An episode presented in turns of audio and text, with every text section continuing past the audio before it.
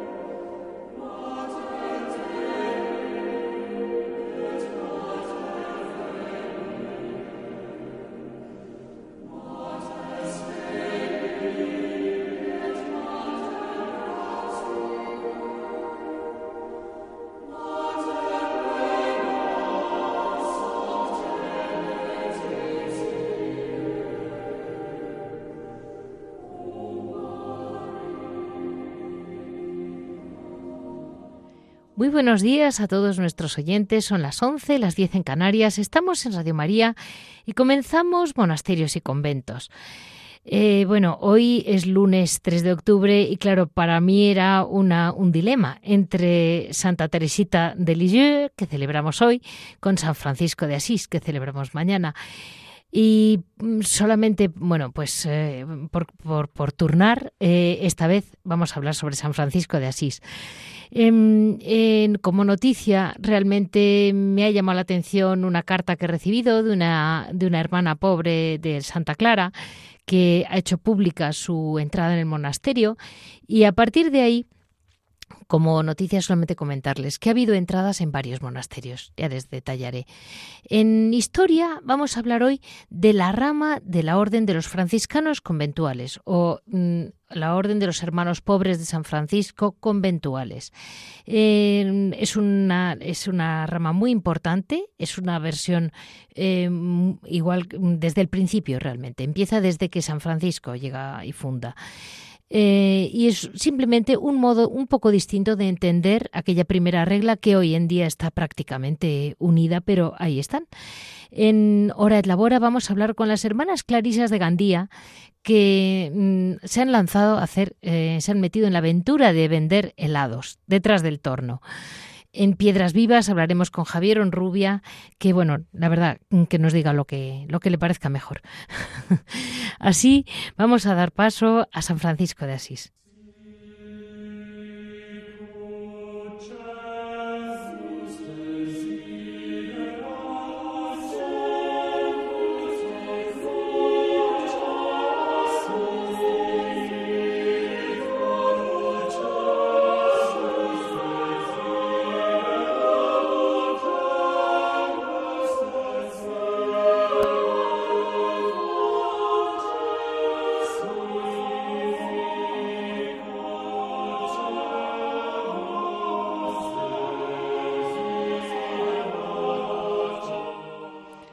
Hablando de, vamos a hablar de San Francisco de Asís. Eh, San Francisco de Asís nace el 5 de julio eh, de 1182. Ahora eh, lo tenemos, tenemos un poco perdido en la, en la Edad Media, pero la realidad es que es un primer momento en que empieza el comercio en Italia. Eh, esas épocas de gran cambio, que fue hasta llegar al Renacimiento, que claro, no, esas esos cambios no, no, ocurren en un día, ¿no? Y él pertenecía a una familia caudalada de su ciudad, de Asís, em, pero básicamente ya eh, centrada en el comercio, que era una cosa bastante novedosa para aquella época.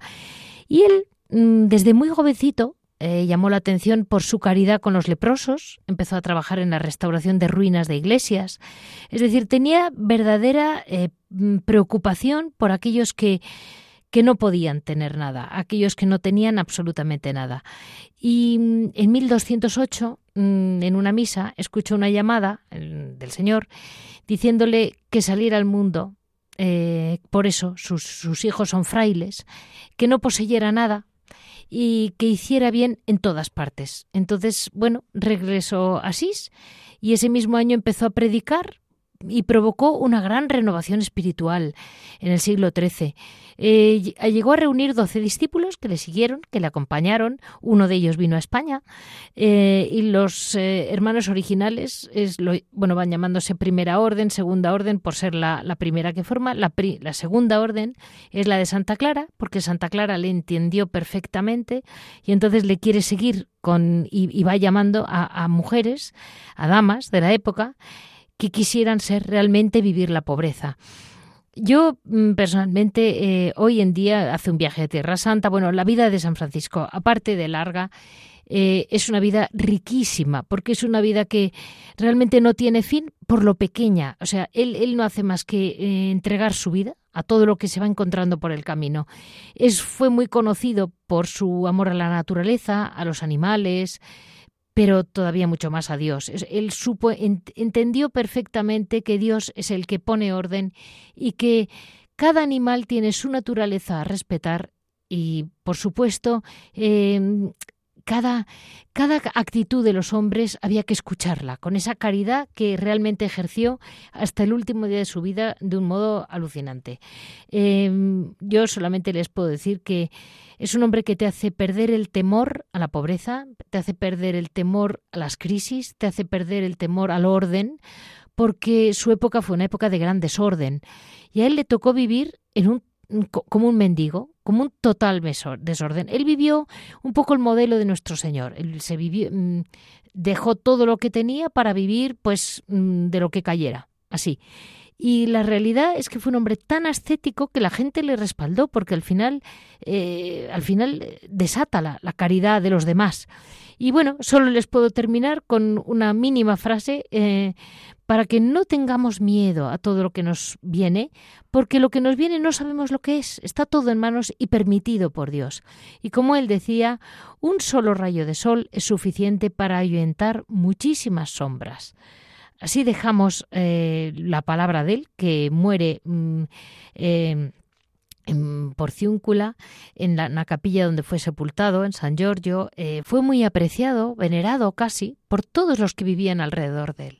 Y mm, la verdad, mm, eh, hoy en día los, los, franciscanos son llamativamente sencillos y es impresionante cómo después de tantos siglos ha conseguido crear una familia, o varias familias, mm, pero todas unidas en él, en su espiritualidad, con Santa Clara como mujer, y cómo consigue que realmente eh, la orden siga creciendo, siga siendo tan numerosa y sigan todos eh, teniendo esa pasión por la fraternidad, la sencillez y la pobreza de corazón.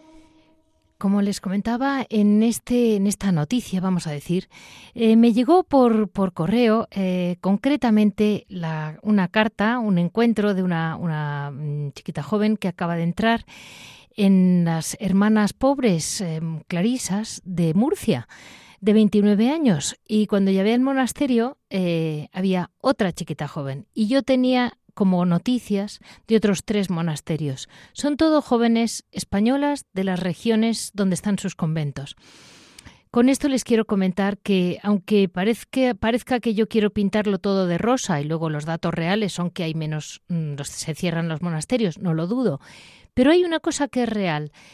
Somos muy pocas niñas, hay muy pocas niñas, la formación religiosa es muy poca, muy pocas niñas conocen la clausura, con lo cual a mí el que me hayan llamado solo en este mes de septiembre la entrada de cinco chicas en este verano, y ya me ha parecido mm, suficiente volumen de noticia.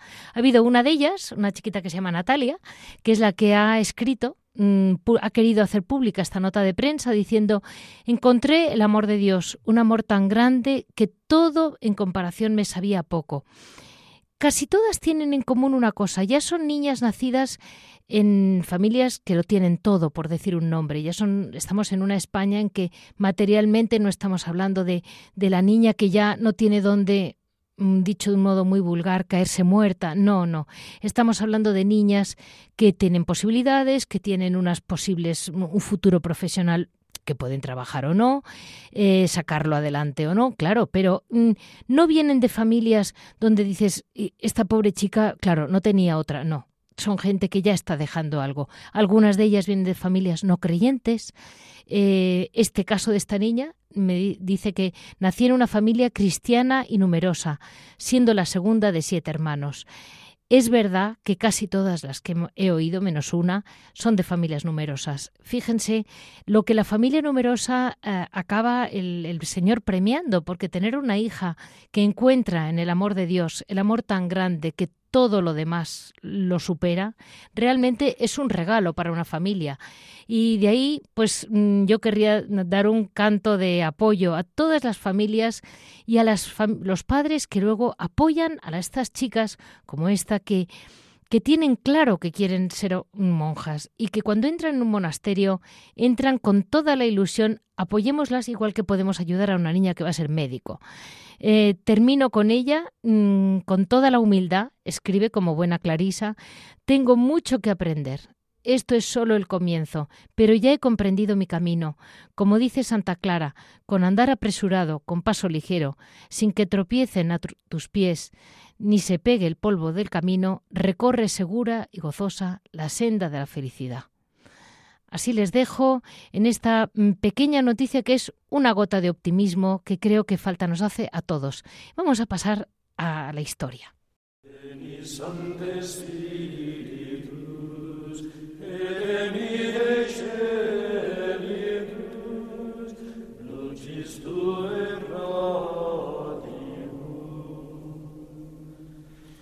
Veni, Pater Pauperum, veni, Dom.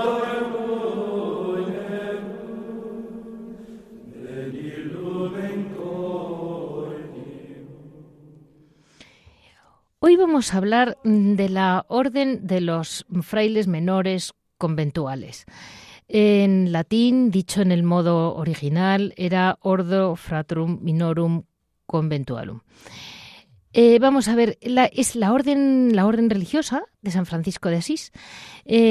Sus primerísimos compañeros presentan al Papa Inocencio III en 1209 y obtuvieron la aprobación oral de su regla. Eh, con esta aprobación, la familia fue creciendo hasta convertirse en la gran orden de los frailes menores. Se fue extendiendo por todo el mundo conocido tras el concilio lateranense y fue el Papa Honorio III quien aprobó la regla definitiva. Eh, la verdad es que poco a poco, o desde el principio casi, pero enseguida hubo una grieta dentro de la orden. Ya entienden que una orden que tiene tantísimos años, eh, a mí me extraña que solo tenga, mm, por ejemplo, 10 grietas oficiales, me parecen pocas. Comparado con cualquier otra, digamos, sociedad humana, está claro que está el Señor ahí.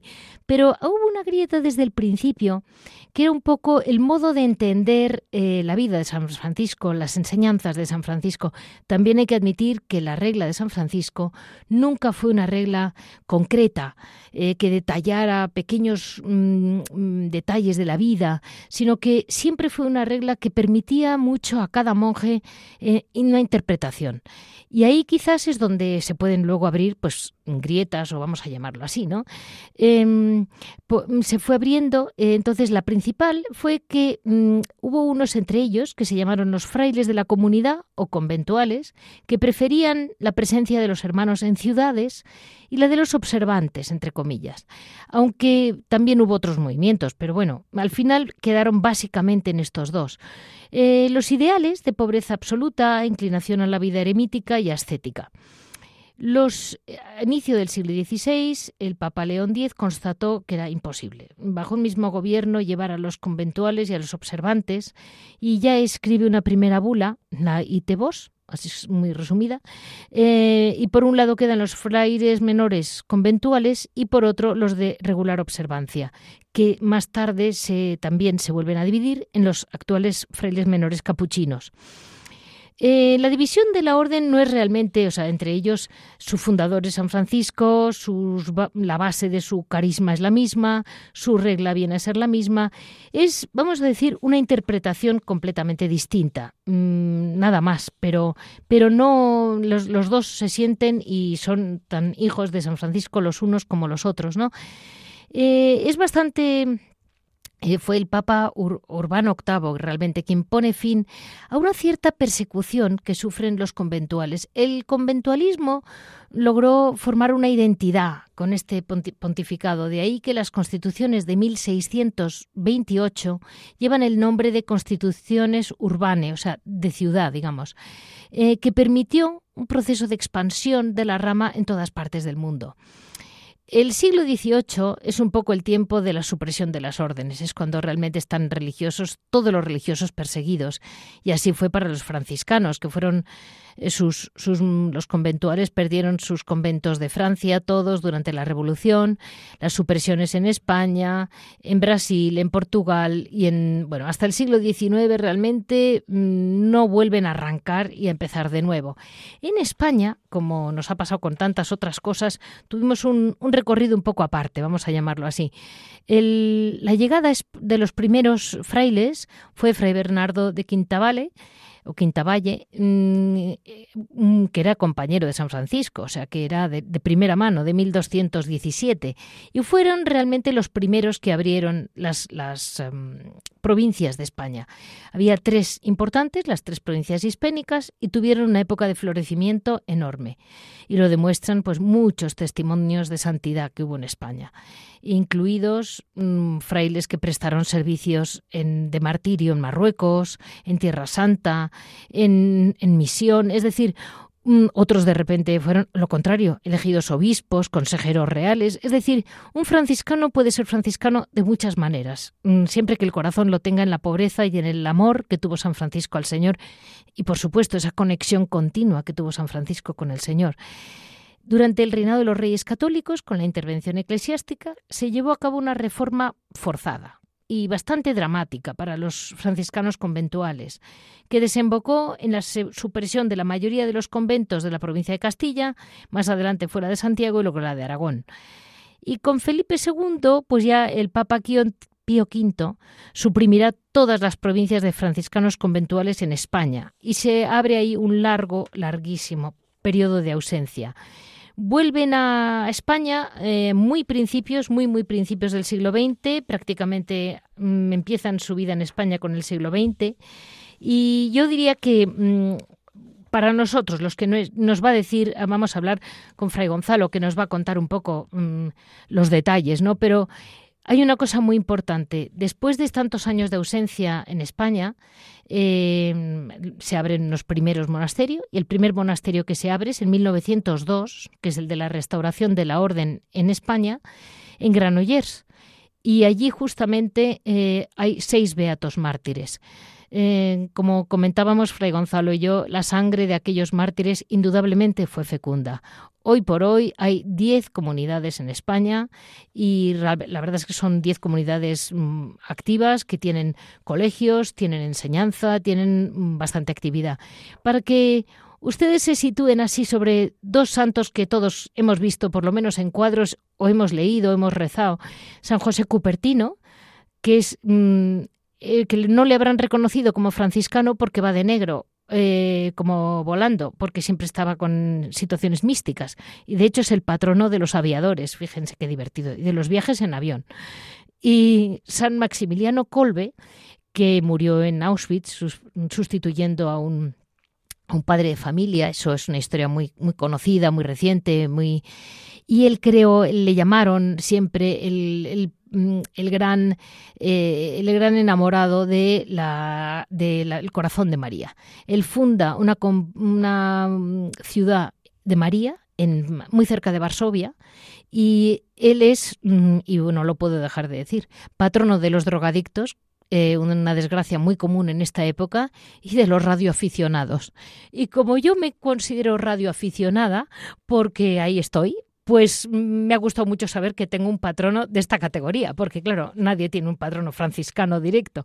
Y aquí estamos muchos voluntarios en Radio María, que no somos profesionales de la radio, hacemos lo que podemos y lo que buenamente la Virgen nos ilumina, y claro, San Maximiliano Colbe nos viene como anillo al dedo a todos. Bueno, pues ahora vamos a dar paso a, a preguntar, porque yo me quedé un poco descolocada con toda una historia tan peculiar, pero al mismo tiempo mm, es maravilloso, ¿no? Como el Señor cuando quiere una cosa sale adelante. Muy buenos días, Fray Gonzalo. Hola, muy buenos días y paz y bien para ti y para todos los oyentes de Radio María. Pues mil gracias. Mire, es que la verdad me quedé muy sorprendida de que unos monjes unos, perdón, unos frailes tuvieran que salir de España, siendo franciscanos, que era una cosa que España tenía asumidísima. Hay franciscanos por todos los rincones, San Antonio de Padua es lo más querido en España, el patrono de más pueblos que se puede. Y dices, ¿y por qué? ¿Qué les pasó? A ver, cuéntenos usted, ¿qué les pasó? ¿Por qué, por qué no les entendieron?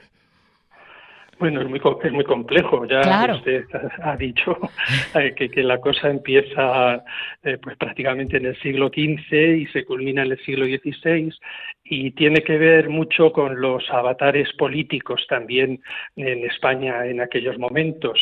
Eh, los franciscanos conventuales, como muy bien ha dicho, vivíamos en, los conventos históricos de la orden en España y por lo tanto vinculados a las familias que habían apoyado a la fundación de los conventos y demás, y los avatares políticos del siglo XV y, con la llegada de la Casa de Trastámara y el cambio de dinastía, pues eh, hace que también, y, muy complejo, motivos políticos, sociales, religiosos, ¿eh? pues claro, hace que, que se valore en ese momento más pues aquellos que son de la rama observante y la influencia comienza a ser más importante y llega un momento que hay tantos franciscanos, yo a veces entiendo esto, que hay tantos franciscanos que, hay que buscar solucionar, digamos así, el, exceso precisamente de, tantas vocaciones a la vida eh, según el espíritu de San Francisco, ¿no?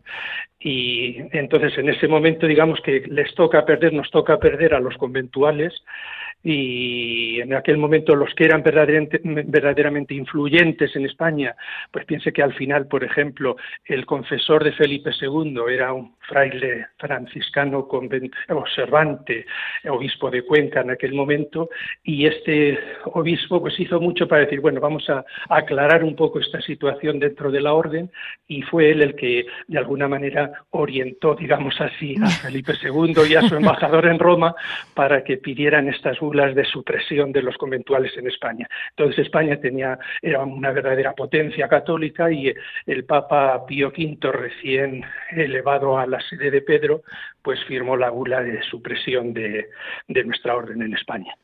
Y sin embargo, eh, en, muchos otros países no. Están ahí. Han estado siempre en Italia. Claro, en aquel momento en Francia, en Italia, en Polonia, en Inglaterra, sí, eh, prácticamente en todo el resto de Europa aunque también es verdad que en aquel poquito tiempo después eh, hubo un intento también de suprimir, porque era al final en toda la Iglesia, pero es que justo después, en esos, a finales de los últimos tiempos del siglo XVI, tenemos un Papa franciscano conventual, que es Sisto V, y de alguna manera, pues él al revés, él apoya a los conventuales, entonces, pues eh, se logró sobrevivir en otros sitios. Pues eh, en Hispanoamérica hay mucho, hay mucho franciscano conventual hoy en día. Hoy en día sí, pero también las presencias son del siglo XX, porque al haber pertenecido a la corona española, cuando he dicho la sucesión en España, quiere decir, evidentemente, también a los territorios de ultramar. Por eso se lo comento, porque me llama la atención la cantidad de, bueno, de, frailes que yo he visto con el con el hábito gris. Eh, les, hago un, paréntesis a nuestros oyentes, eh, que sepan que cuando vean un cuadro con un, con, por ejemplo, San José Cupertino vestido de negro, con hábito negro o con hábito gris, eh, es mm, eso es que mm, son um, conventuales. Porque es que en el fondo para nosotros desde la calle es difícil distinguirlo. ¿Y ustedes hoy en día cuál es su gran diferencia? Bueno, eh, hoy día la verdad es que precisamente estamos en un momento histórico muy, muy diverso de aquellos de, de, las etapas de divisiones y hoy más bien el proceso es al contrario. Es decir, hoy, hoy día estamos muy unidos en general todos los franciscanos y después del Concilio Vaticano II ha habido un esfuerzo muy grande, como ha pedido la Iglesia, de volver a las fuentes y ahí nos hemos encontrado todos y ahí todos pues hemos intentado eh, buscar lo que es más genuino de nuestro carisma. Y yo creo que en ese sentido pues eh, hay, estas diferencias históricas pero el, querer vivir la primacía de Dios en nuestra vida el querer vivir una vida de fraternidad eh, auténtica real una vida de oración intensa una, un compromiso también con la visión concreta que el Señor nos da a cada uno en, el lugar y el momento que nos toca vivir. Y en ese sentido es un momento precioso, creo yo, de, encuentro todos en el origen de nuestro carisma. Eso la verdad es que es, maravilloso oírles a todos hablar siempre de su primer fundador. Eso es, un, es una, sensación de que, bueno, hay una paz. Em, eh, una pregunta. Eh, San, San Maximiliano Colbe realmente eh, bueno, aparte de que ya lo he dicho claramente, que como es nuestro patrón, el de muchos voluntarios de Radio María, porque es radioaficionados, como se consideraba él a sí mismo, eh, realmente llevó al máximo ese amor a la Inmaculada, al Inmaculado Corazón de María, que es realmente algo que llevan ustedes, ¿no? Sí, sí eh, nosotros, miren, hace, tenemos aprobadas las nuevas constituciones de la Orden hace un par de años y las, me alegró mucho que las constituciones reconocieron que la Inmaculada es, dice así, el hilo conductor de nuestra vida a lo largo de los siglos. Entonces, el hilo de oro, más que el, el hilo de oro, el filo de oro, de, sí, de nuestra eh, vida a lo largo de los ocho siglos de trayectoria que hemos vivido. Así que San Maximiliano, eh, yo creo que esto se ha puesto en las constituciones precisamente por la la herencia que hemos recibido de San Maximiliano Kolbe, que él a su vez pues había vivido en el seno de la orden, ¿no? Y, realmente, y San José Cupertino, que usted me decía que era muy lejano, y yo le digo, como siempre le he visto en todos los cuadros, que no faltan, ¿eh? de negro y volando, pues cuando he visto que le habían hecho patrón de los aviadores y de los aviones, pues ¿qué quiere que le diga? me ha hecho mucha gracia porque es que no hay un solo cuadro ni una sola representación de la imaginería en que pongan a San José Cupertino de pie. Yo digo, bueno, algún, algún rato bajaría. sí, sí, pero es que eh, es la profundidad de los sencillos. Él era un hombre muy sencillo y por lo tanto vivió, le fue concedido vivir una devoción y pues muy intensa a la Virgen Santísima y especialmente a la Inmaculada. Entonces todavía se conserva en la Basílica de San Francisco de Asís la imagen de la Inmaculada, preciosísima por cierto, ante la que él vivió profundísimos éxtasis, ¿no? Y uno es que uno de los más famosos pues fue que el embajador de España ante la Santa Sede visitó Asís y de alguna manera digamos que le obligaron porque fueron los superiores los que le obligaron a rezar delante de la Virgen y el embajador español pues tuvo ocasión digamos de contemplar esto que entonces era algo como muy popular que se hablaba mucho de que había un fraile que volaba y es que era verdaderamente pues pues el amor tan intenso que este hombre pues levitaba contemplando el misterio de la Virgen Santísima. Pues mm, mire, eh, la verdad, Fray Gonzalo, mm, nos hace falta esa, esa pobreza de espíritu. Mire, hoy que realmente es día 3 y celebramos a Santa Teresita de Lisieux, me une mucho la. Mm, me, me, recuerda mucho esa infancia espiritual eh, con la sencillez de que plantean San Francisco y Santa Clara a sus hijos. Pues sí, porque solo precisamente todo el amor de San Francisco a la pobreza es eso. Es decir, eh, si tú tienes apegos terrenales, pues tú no puedes mm, vivir el misterio de Dios, tú no puedes eh, tenerle solo a Él. Tú tienes entonces, estás dividido, escindido y con múltiples pertenencias y no te dejan pertenecerle a Él y disfrutar, por lo tanto, del amor más grande, del tesoro, del único tesoro que te va a quedar en la vida. Y eso solo los pequeños, claro, y los sencillos pues pueden vivirlo en plenitud y por eso este esfuerzo de San Francisco pues de ser hermano y ser hermano menor para poder tener verdaderamente la riqueza del Señor en su vida. Mire, Fray Gonzalo, una última pregunta. Eh, nosotros ahora en la calle estamos, entre comillas, amenazados con que vamos a ser más pobres, con que no vamos a tener no sé qué cosas, no sé qué lujos, todo eso se nos va a ir. Muy bien. Y yo le respondí el otro día a un médico que me preguntaba y le dije, mire, eh, yo creo que una clarisa o un franciscano tampoco van a sufrir tanto. con no les preocupa tanto eh, tener un coche mayor o menor o simplemente ir andando. Han ido andando durante siglos y no se ponían enfermos, ni se caían, comían menos, pues sí, es que no hace falta comer tanto. Yo no pues sé cómo explicar la grandeza de esa vida tan sencilla que llevan ustedes. Sí, al menos eso es lo que pretendemos y la verdad es que yo noto, en, gracias a Dios, ¿no? de que entre los hermanos pues hay cada vez un deseo pues de, vivir más sencillamente, de vivir auténticamente de la providencia y de no confiar en aquello que podemos recibir eh, abundante de los demás, sino pues constantemente vivir en las manos del Señor y, y no tener otra, otro motivo de preocupación porque Él provee siempre, desde luego, para sus hijos. Muchísimas gracias, Fray Gonzalo. les comento a nuestros oyentes que Fray Gonzalo es eh, fraile, bueno, hermano menor conventual de Sevilla, ¿verdad? Hoy está en, en la casa de Sevilla. En el convento de Sevilla, sí. Pues muchísimas gracias por haber estado con nosotros en Radio María.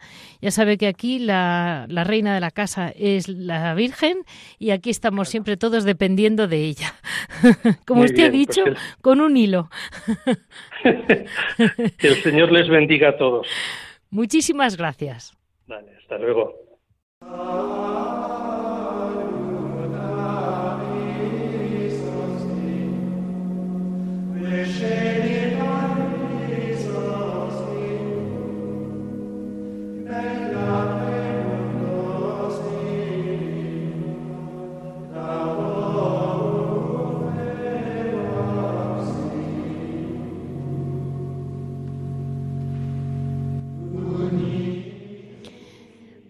Pues hoy en Hora de Labora vamos a estar con las, em, las hermanas clarisas de, Gandía. A mí lo que me ha llamado la atención, lo que más me ha divertido, la verdad, y por ahí he llegado a ellas, que han tenido la, pues eso, el detalle de, de aceptar estar solamente en la parte de hora de labora, pero que para ellas realmente es una forma de rezar. Es que la comunidad añade, aparte de sus pastas y pasteles tradicionales, han añadido los helados y han causado sensación. No se lo esperaban y es muy divertida si ustedes lo ven. La foto de la gente haciendo cola en el torno, que no han visto el helado y que no hace más que pedirle helados. Mm, hoy vamos a estar con la Madre Israel, priora de la casa del, monasterio de Gandía, y le vamos a preguntar cómo se les ocurrió, Madre. Muy buenos días. Buenos días, Nada, pues bueno, eh, estas cosas que el Señor tiene, ¿no? Eh, que pues, pues no sé, mm, supimos de unas hermanas en Palma de Mallorca que también elaboraban helados y pensamos, pues nosotras, ¿por qué no? Ya que estamos aquí en la costa, en un lugar como propicio, ¿no?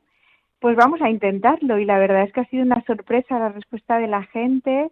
Vamos, vemos que el Señor nos confirma un poco en este caminito de los helados. Bueno, la gente en la calle dice que los helados saben a gloria. Esa es la, la frase general.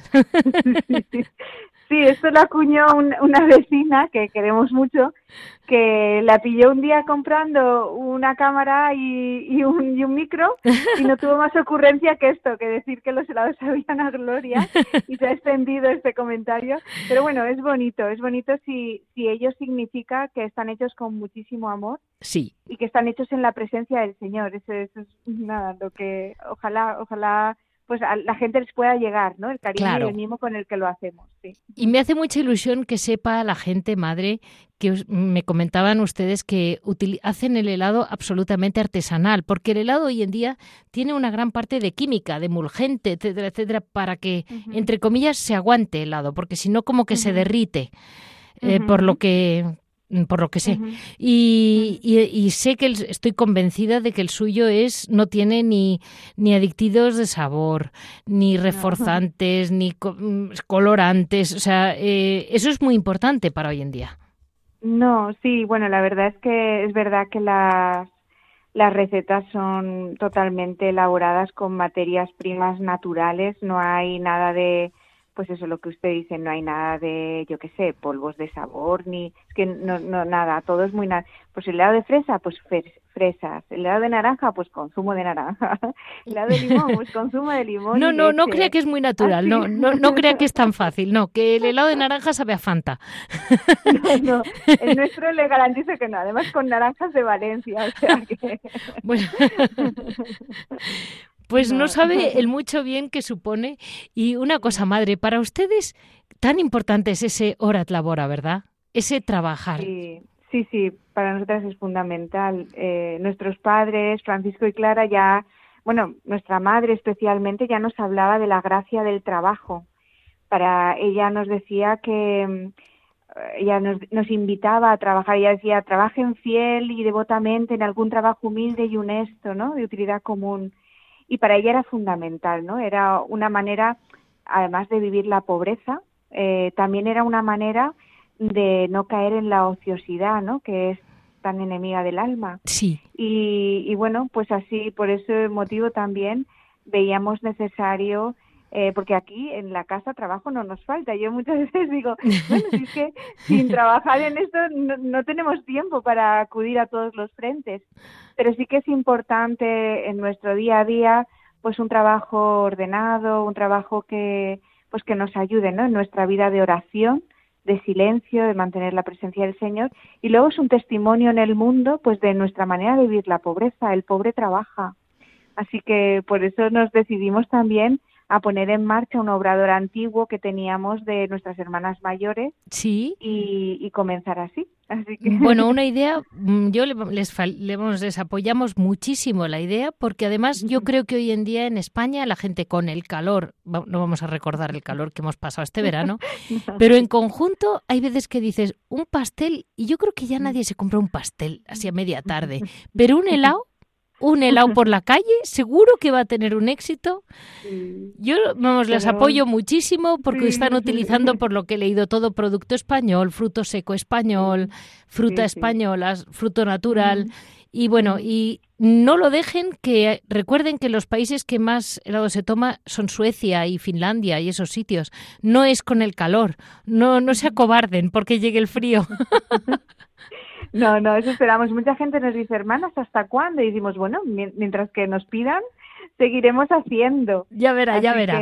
ya verá, que luego llegan los veranillos. Ahora nos toca el de San Miguel. Eh, pero vendrán, vendrán. Los otoños ya no son como eran.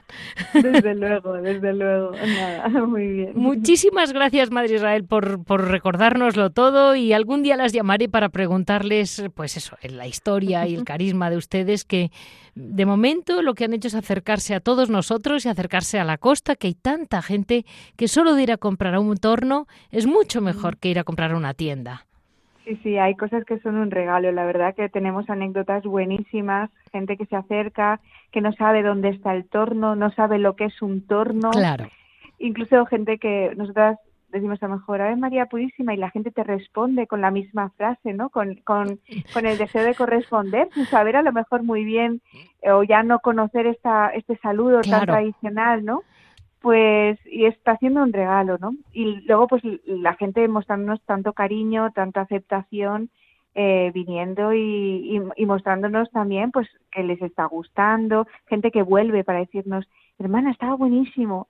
O sea que nos estamos sintiendo también muy, muy queridas y acogidas en este sentido. Así que nada, sí, sí, eso esperamos, que, que la gente siga acudiendo y, y podamos seguir haciendo este servicio. Muchísimas gracias, madre, porque realmente hay que estar al, día en lo que hay que estar al día y, y, solo en lo que hay que estar al día, pero ahí se puede llegar a mucha gente y se lo agradezco mucho, madre. Nada, nada, muchísimas gracias a ustedes. Gracias. gracias a ustedes.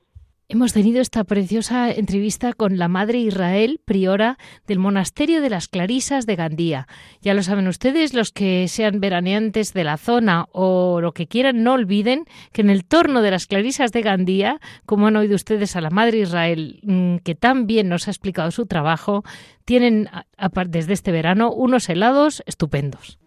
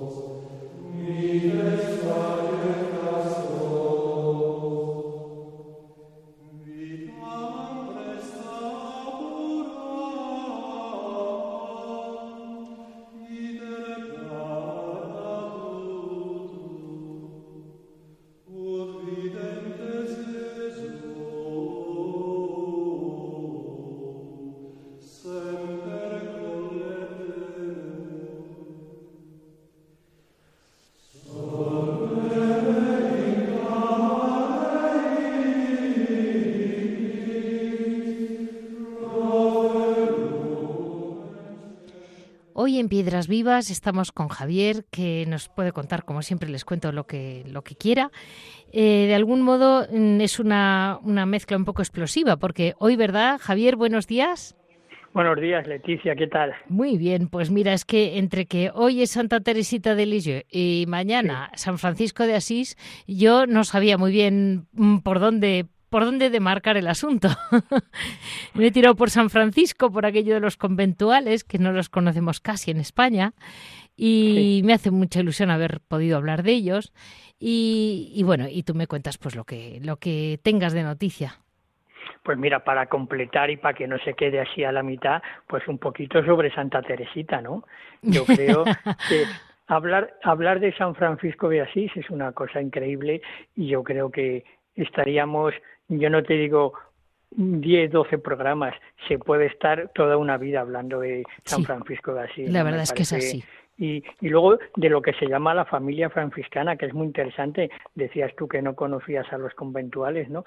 Es una de las tres ramas de los franciscanos y sobre todo son muy importantes porque San Maximiliano Colbe era de los conventuales, ¿no? Sí, sí. Y entonces es, un, es, un, es, una es una rama del, del, franciscanismo muy interesante. Pero volviendo a, a Santa Teresita, ¿no? A Santa, a la gran a la gran Santa Teresita, yo creo que es una santa de la que se habla mucho, a la que se la venera mucho, pero que se conoce muy poco. Muy poco. Yo me acuerdo que a mí me costó bastante acercarme a, a su obra porque todas las imágenes es una tontería, ¿no? Pero cuando tienes 14, 15 años, ¿no? La imagen te atrae, ¿no? Te entra por los ojos. Entonces, todas las imágenes que había de Santa Teresita no tenían nada que ver con lo que con las fotografías que existen de ella, ¿no? Porque hay fotografías de antes de entrar en el Carmelo, ¿no? Hay unas fotografías muy impresionantes ya muerta, ¿no? Y la verdad es que no tiene nada que ver con las imágenes. Las imágenes son horribles. Es como, como una. Sí. muy, no, yo no diría infantiles, ¿no? Porque es un insulto para, para los niños, no para la infancia. Yo diría que eran, pues no sé, con las con las rosas en la con las rosas en la mano, o sea, que parecía, no sé, no sé, vamos, que no atraía mucho.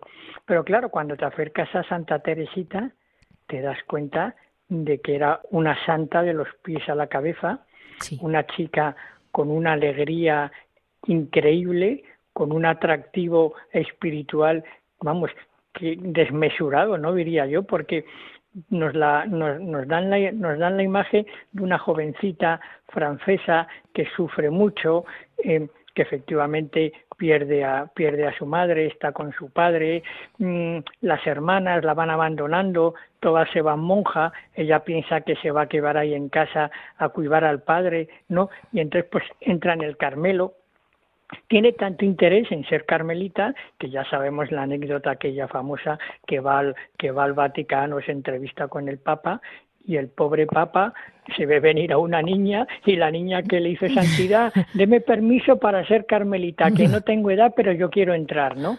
Entonces el Papa se queda como diciendo, ¿esta niña de dónde ha salido? ¿Quién es? No es una niña que viene de Francia, ¿no? Que ya tiene unas hermanas religiosas, ¿no?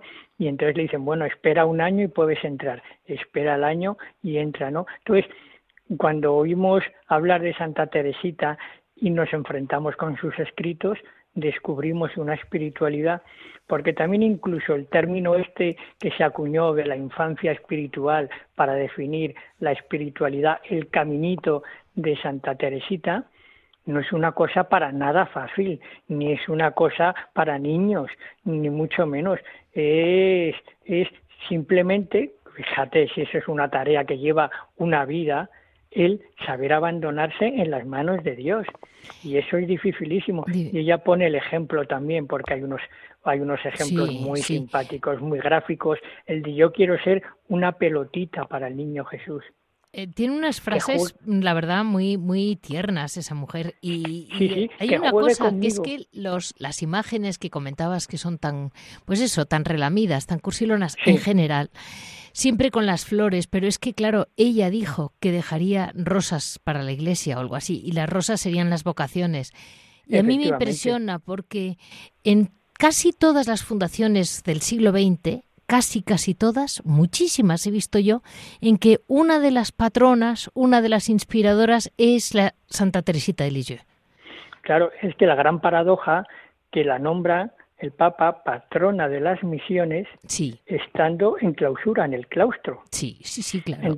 entonces, claro, eso, es muy interesante porque muchas veces tendemos a separar lo que se llama vida activa de la vida contemplativa. Sí. Entonces, claro, eh, Teresita lo que nos demuestra es que desde el claustro, rezando, siendo fiel a la regla del, del, del Carmelo, eh, eh, eh, acudiendo a la liturgia de las horas, con la Eucaristía diaria, es decir, viviendo la vida contemplativa, la vida monástica, se ayuda muchísimo a los que están fuera del claustro, a los que están en, en los países de misiones, como se decía en su época, ¿no? Entonces, claro, por eso es la patrona de las misiones y muchas veces cuando realmente a mí me pasó cuando di el paso de, bueno, voy a ver voy a leer lo que decía lo que decía esta mujer.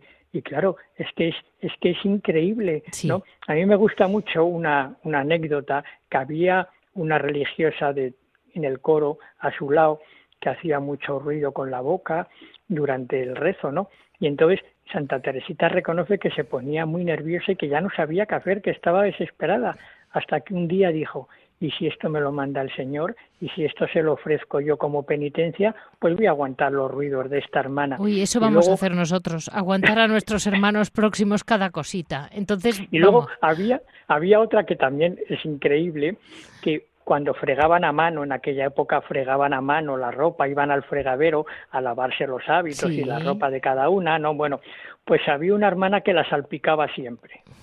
Entonces Teresita se enfadaba también porque siempre la salpicaba. Y entonces ella decidió, bueno, la voy a mirar y voy a sonreír, ¿no? Para que, para, a ver si se da cuenta. Entonces, cuando muere Teresita y cuando al cabo de los años están recogiendo testimonios para ver de la santidad o no santidad de Teresita, ¿no? Los testimonios que recogen de las hermanas que habían vivido con ella en la comunidad, pues esta monja resulta que dice, a mí Teresita me quería mucho, porque siempre cuando íbamos al lavadero me miraba y, sonreía. ¿no? era buenísima, siempre me sonreía, ¿no? Claro, esta, esta monja compañera no sabía que lo que le estaba diciendo es, mira, estoy muy harta de que me estés mojando siempre, ¿no? Pues, pero, bueno, pero son pequeños ejemplos que efectivamente ahí está la santidad, en esos Y una cosa, Javier, eh, hoy he comentado como noticia que realmente no he podido concretar mucho, pero a mí me han llegado personalmente pues como cinco vocaciones eh, en este verano eh, de distintos monasterios de España, eh, clausura, de españoles. Y, y, yo te quería decir, tú que estás en contacto con más bien con monjes y eh, ¿verdad que, mm, bueno, de acuerdo que hay un gran cierre de monasterios, pero de acuerdo, mm, ¿estás de acuerdo que hay monjes jóvenes? Sí, se están cerrando, se están cerrando muchos monasterios. Sí, eso sí. Entonces, la inclinación natural nos llevaría a decir, por desgracia, se están cerrando muchos grandes monasterios. Pero yo creo que, como dice una, una religiosa jerónima, Sor María de Gracia, de, de Córdoba, que tú y yo queremos tanto, dice, esto quiere decir que algo se está gestando y algo están haciendo. Cuando los estos grandes monasterios se quedan vacíos, cuando parece que todo está muy negro, cuando parece que la cosa está muy mal, eso es una señal de que algo, de que algo está surgiendo, ¿no?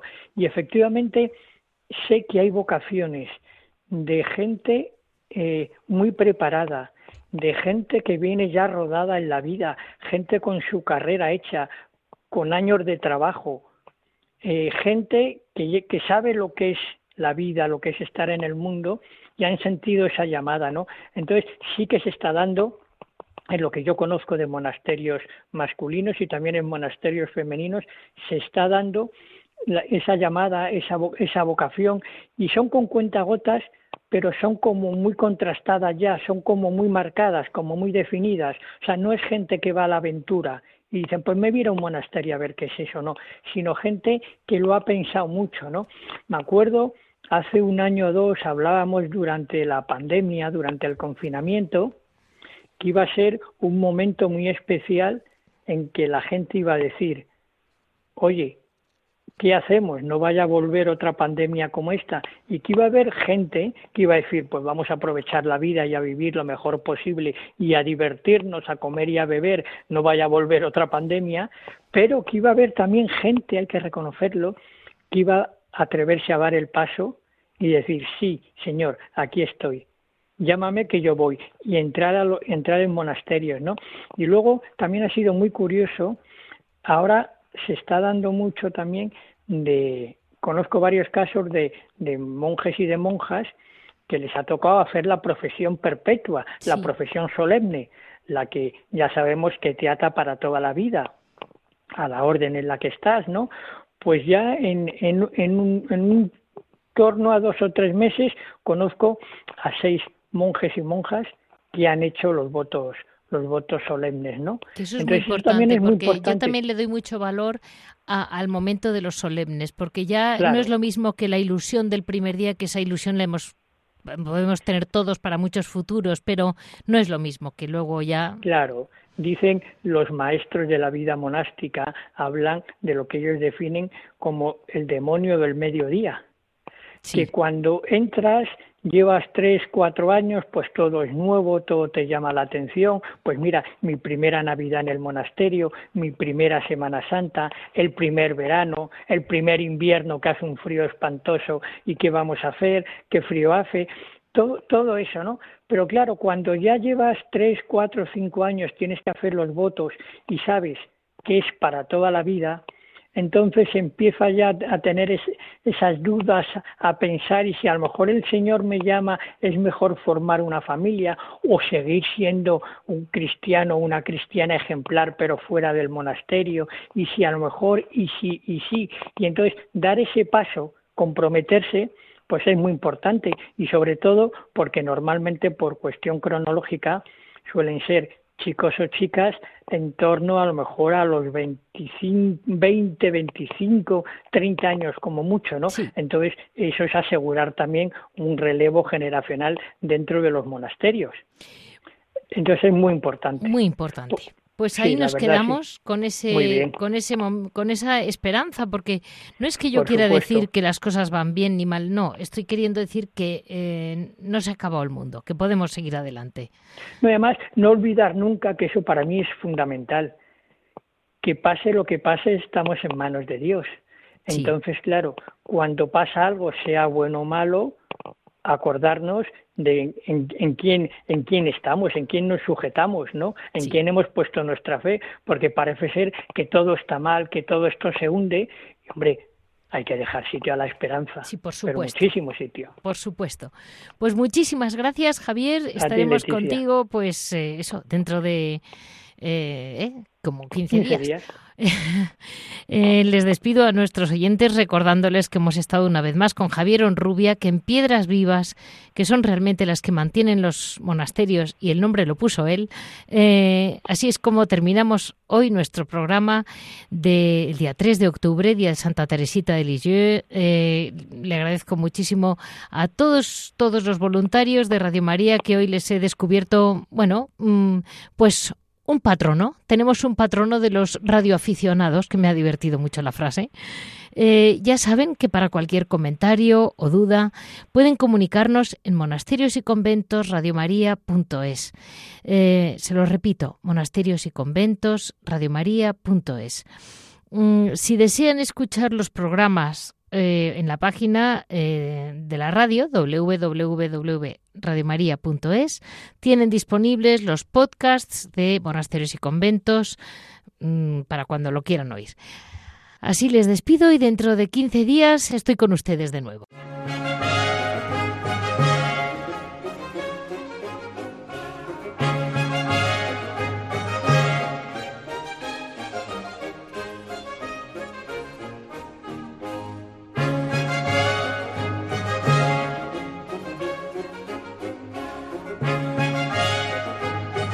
Han escuchado Monasterios y Conventos, un programa dirigido por Leticia Casans.